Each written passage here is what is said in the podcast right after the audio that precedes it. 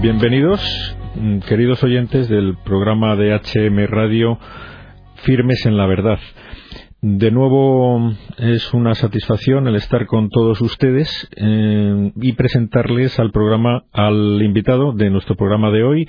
En este caso tenemos de invitada a Carmina García Valdés, que nos escucha desde Madrid y a la que damos la bienvenida a nuestro programa. Bienvenida a nuestro programa, Carmina. Hola, Nada, Carmina, mire, eh, le presento a nuestros oyentes. Usted es presidenta general de la Fundación Red Madre.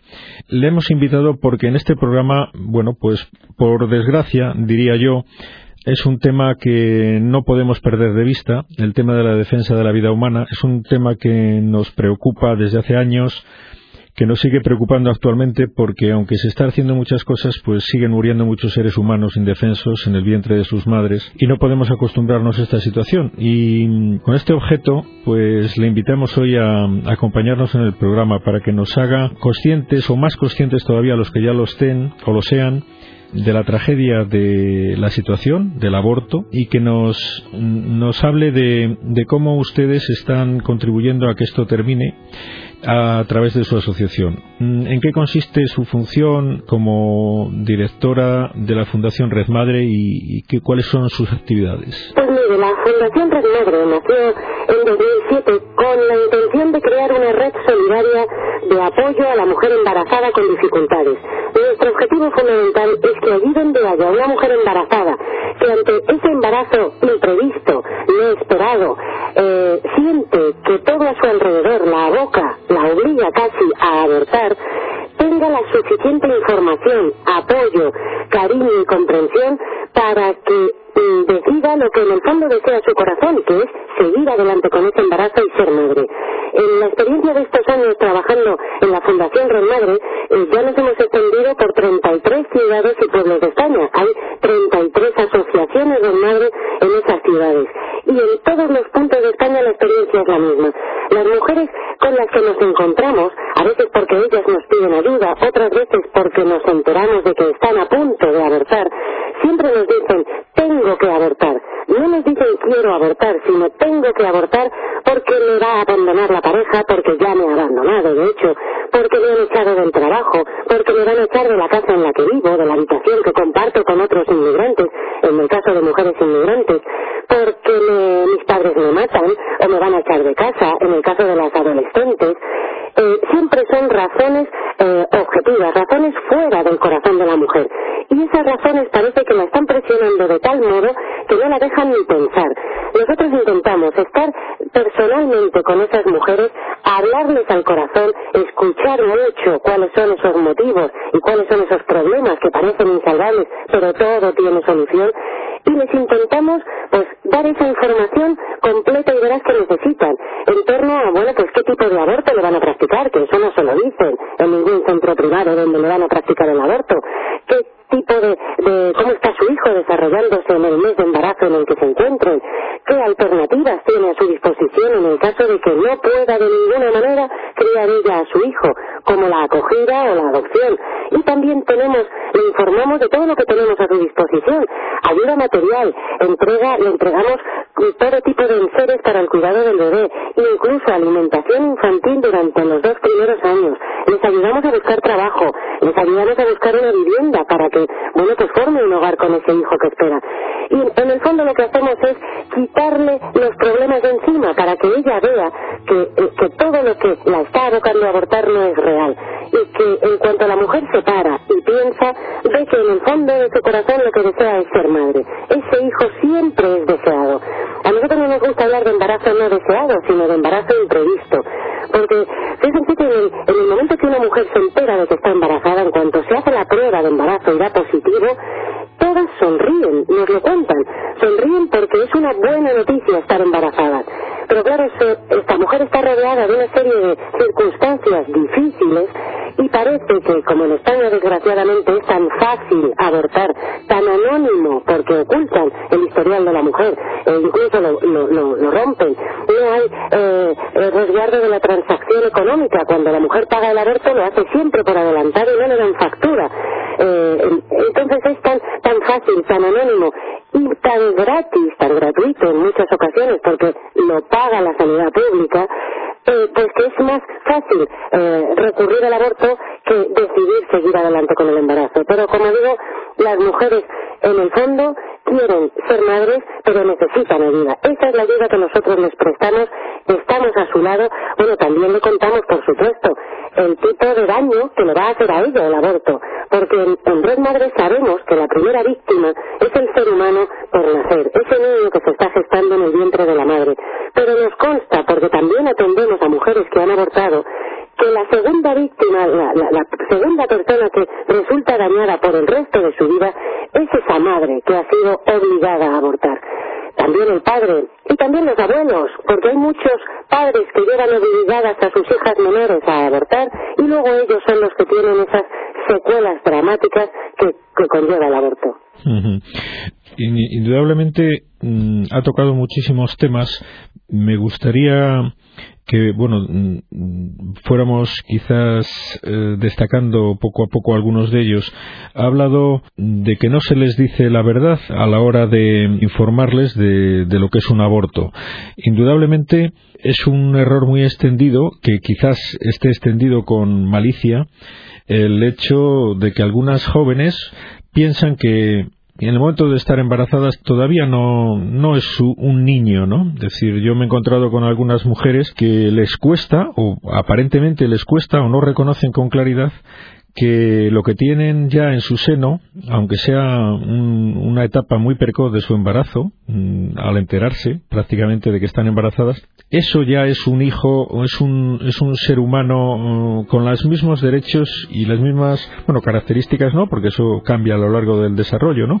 Pero ya es un ser humano completo lo que tienen en su interior. Esto por desgracia parece que no está muy claro en muchos ambientes, como digo, probablemente porque interesa a algunos, a algunos el que no esté claro, ¿no? Porque esto supongo que será uno de los grandes caballos de batalla para las madres que se plantean esto si tuvieran muy claro que eso es un hijo que, que matarlo supone lo mismo que matar a un hijo que ya ha nacido prácticamente. Desde el punto de vista de una madre no tiene que haber diferencia, ¿no? Esto que está pasando ahí, hay una auténtica desinformación respecto a, a lo que supone el embarazo y, lo que el fruto del embarazo, que es un ser humano, o cómo lo ve usted en la experiencia que tiene en el trato con estas mujeres? Pues efectivamente hay un, desconocimiento quizás provocado porque hablando claro el aborto es un gran negocio.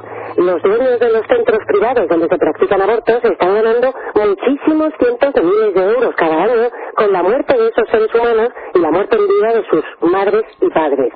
Y muchas veces algunas mujeres nos dicen que cuando ya han visitado ese, yo lo llamo abortorio porque llamarle clínica me, da un poco de, de, de, de, porque no es cierto, ahí no se cura a nadie. Entonces en esos abortorios algunas mujeres han llegado a preguntar, ¿le va a doler? Y le dicen, pero si es un tejido, pero si es un grupo de células, pero si no tiene terminaciones nerviosas. Bien, nosotros tenemos una herramienta fundamental a la hora de ayudar a una mujer a tomar la decisión correcta para ella y para su hijo, que es la ecografía. Hemos hecho ecografías de mujeres embarazadas de 5, 6, 7 semanas a partir de la octava, novena semana todavía es más bonita la ecografía porque se aprecia con más claridad la forma de ese hijo que lleva en las entrañas, pero esa ecografía es, como digo, fundamental para que la mujer vea tranquila y, y claramente cómo es ese hijo que se está formando dentro de ella. Cuando escuchan latir su corazón, que les decimos a las mujeres, es que el corazón de tu hijo está latiendo en torno al día 21 de embarazo. Quizás antes de que tú confirmes el embarazo ya le está latiendo el corazón. Latir un corazón, eso es de una vida humana. Eso es una vida, no es un tejido. Bien, pues en cuanto escuchan el corazón y ven a su hijo en la ecografía, eh, eh, la, la, decisión casi es inmediata. Es, ven claramente que lo, que lo que llevan dentro de su hijo es el ser humano que va a ser su hijo, que ya es su hijo, y eso ayuda muchísimo a tomar la decisión. Pero también es cierto que, eh, que ese temor que algunas mujeres tienen de que le vaya a doler o no, eh, a veces eh, otras, que me encuentro con otras mujeres que han abortado y aparentemente no están sufriendo ningún síntoma, ninguna secuela psicológica, les convence de que abortar no es nada. Pero es que estamos teniendo en la Fundación de Madre casos de mujeres que hace 17 años que abortaron, 30 años algunas, y no se han manifestado hasta ese momento no se sabe qué, cada uno por alguna circunstancia, todas esas secuelas del, del drama inmenso que supone el aborto para la mujer. Indudablemente, eh, el hecho de que no sienta o sienta, que, que, bueno, yo soy, siempre digo como médico que los únicos que no sienten son los cadáveres, los seres vivos sienten por definición, ¿no? Y por lo tanto, es un argumento realmente ridículo el, el que porque no sienta tanto o por no sea tan consciente del daño que le están infringiendo, pues estemos con eh, capacidad o más autorizados a, a disponer de su vida. Es, es un, un argumento realmente, como digo, salvaje que debería dar vergüenza esgrimirlo, ¿no? Pero efectivamente, ahí está ese argumento de vez en cuando lo dice la gente. Es decir, no, es que todavía no siente, ¿no? cuánta formación falta para que todos respetemos a los seres humanos independientemente de sus circunstancias, que en este caso son pues de un ser en desarrollo y, con el y con el tiempo pues puede ser las circunstancias de un ser humano enfermo o anciano o demente que habrá que respetar por simplemente por el hecho de ser un ser humano, ¿no? Y con más motivo por estar indefenso, porque indudablemente las mujeres, ustedes tendrán de alguna manera las bueno, en ese momento no la exclusividad, pero sí de, una manera especial el sentimiento de protectoras del, del, ser humano que llevan dentro. ¿Esto cómo puede ser que se pierda hasta el punto de que una mujer eh, acepte el, el, eliminar la vida mm, de un ser humano, de un hijo suyo, ¿no? ¿Cómo, cómo puede... Pues no se pierde, se oculta, se, se tapa, se, se, se silencia. Todas las mujeres tenemos lo que Santa Edith Stein llamaba la esencia femenina. En esa esencia femenina está la capacidad de desdoblarnos, de pensar por otro, por otro que en unas ocasiones es el hijo que llevamos dentro, otras veces es nuestro marido, nuestro entorno. Bien, hay muchas mujeres que conciben ese embarazo como el enemigo, como alguien, algo de lo que se tienen que defender, porque como digo, el entorno que las rodea les habla negativamente de esa maternidad, que si vas a perder un trabajo, que si abortas o te dejo, que como no abortes te echamos de casa, en fin, todo le, plantea que ese embarazo es contrario a su bienestar. Por lo tanto, las mujeres que abortan, muchas de ellas lo hacen en pura defensa propia. Se están defendiendo de algo que les ha cambiado la vida que les va a cambiar la vida para mal, que les está perjudicando. Bien, pues para eso valemos todos. Yo querría, eh, bueno, pues en este programa, si me permite, dejar un, un mensaje positivo. Eh, luchar por la vida, defender la vida del niño por nacer, es cuestión de todos. Todos podemos hacer y mucho. No hay que trabajar en una fundación o en una asociación o en algún sitio extraño. Todos podemos en nuestro entorno correr la voz, hacer eh, por difundir la cultura de la vida, diciendo alto y claro que el aborto no es la solución a un embarazo imprevisto o con dificultades, que el aborto es un gran daño para la mujer, además de ser la eliminación violenta de un ser humano inocente e indefenso que está en el vientre de su madre. Todos podemos, pues a, la, en las familias, en, en el puesto de trabajo, en el mercado, en la peluquería, allí donde nos encontremos, podemos decir, porque gracias a Dios ahora se está hablando de este tema, gracias a Dios tenemos la oportunidad de contar, de hablar en, nuestras, en nuestra vida cotidiana de este tema y decir claramente que el aborto no es bueno ni para la mujer ni para la vida del niño que se está gestando. Y entre todos podemos cambiar esta cultura de la muerte por una cultura de la vida que abogue por defender y ayudar a la mujer embarazada y por defender y ayudar también la vida de todos los seres humanos, desde su concepción hasta su fin natural. Me decía el otro día fuera de micrófono que hay prevista para próximamente, vamos, no sé exactamente con qué plazo, algún tipo de manifestación que quizás conviniera adelantar eh, o no podemos de momento hacer ningún tipo de anuncio. Podemos perfectamente decir que eh, desde hace muchos años, el día 25 de marzo, se ha dedicado a celebrar el Día Internacional de la Vida. Ese día, en torno a ese día, este año 2011, el 26 de marzo, se va a celebrar una gran manifestación en Madrid y en muchas, muchas ciudades de España. Esa manifestación queremos que sea un canto a la vida, una celebración de la vida. El lema de esta manifestación se ha decidido, nos hemos reunido 48 asociaciones de toda España, el lema va a ser sí a la vida. sí a la vida del ser humano por nacer y sí a la vida del discapacitado, del anciano, porque las leyes que tenemos o que nos amenazan con, ponernos en nuestro país, en España, son leyes eh, de muerte, leyes que no benefician a ningún ser humano. Y todos los, todos los ciudadanos queremos salir a la calle para celebrar el Día Internacional por la Vida con esa manifestación, con esa salida a la calle en plan festivo y en plan positivo, diciendo sí a la vida y que es posible entre todos restaurar en España la cultura de la vida. Pues muy bien, hacemos ese anuncio que es una primicia seguro para, para prácticamente todos los que nos escuchen en este momento y como se nos agota el tiempo, mmm, bueno, yo me he quedado con algo que quizás cada oyente se habrá quedado con una cosa distinta, pero mm, me gustaría subrayar ante un embarazo imprevisto la alternativa nunca la alternativa nunca va a ser eh, el aborto porque es un, es un daño, porque elimina, mata a un ser humano vivo que tiene todo el derecho del mundo a vivir y a disfrutar de la vida pues eh, psicológica, moral, antropológicamente, desde cualquier punto de vista, es un grave error recurrir al aborto. Esto que no dicen muchos médicos, nos lo ha recordado Carmina, y quizás sea, bueno, lo que a mí me parece más importante subrayar, ¿no? Luego, también lo que nos ha dicho, una última, una última reflexión para las mujeres que han cometido un aborto. ¿Qué, les diría eh, Carmina? Que, no se preocupen, que aquí también estamos, todos los que defendemos la vida estamos a su lado, porque comprendemos que tuvieron que tomar una decisión muy difícil en su vida, que quizás la tuvieron que tomar de forma apresurada, sin reflexión y sin nadie que les tendiera una mano y les ayudara a realizar lo que de verdad deseaba su corazón, que era ser madre.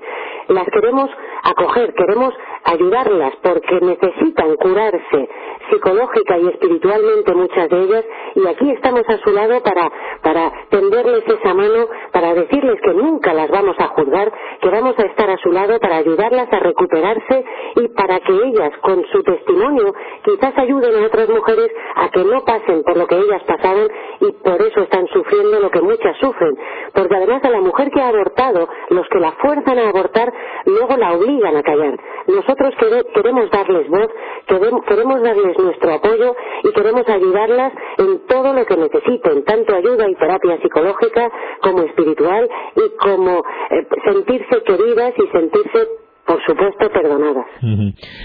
Si alguna de nuestras oyentes o oyentes mm, quiere ponerse en contacto con la red madre, ¿cómo tendría que hacerlo, Carmina? Pues tenemos una página web www.redmadre.es. Tenemos un teléfono de atención 24 horas que funciona en toda España y es el 902 188 988 y también un correo electrónico info arroba redmadre.es.